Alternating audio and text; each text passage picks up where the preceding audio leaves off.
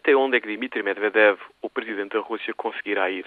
Esta é a dúvida que ficou no ar depois do seu importante discurso sobre o Estado da Nação a semana passada.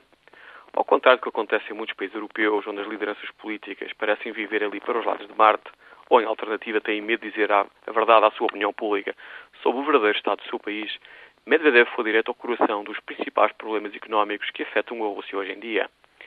O presidente russo disse que a crise financeira e a recessão internacional tinham atingido duramente o país e que era necessário levar a cabo reformas económicas drásticas para tornear a situação. As riquezas energéticas da Rússia têm sido um obstáculo a estas reformas.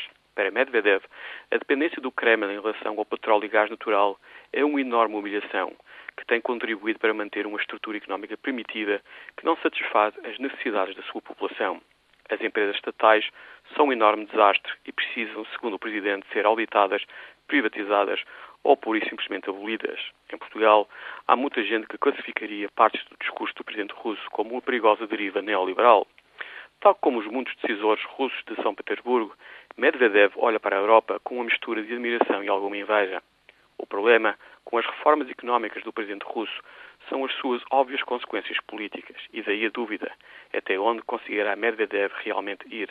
A resposta será dada por Vladimir Putin.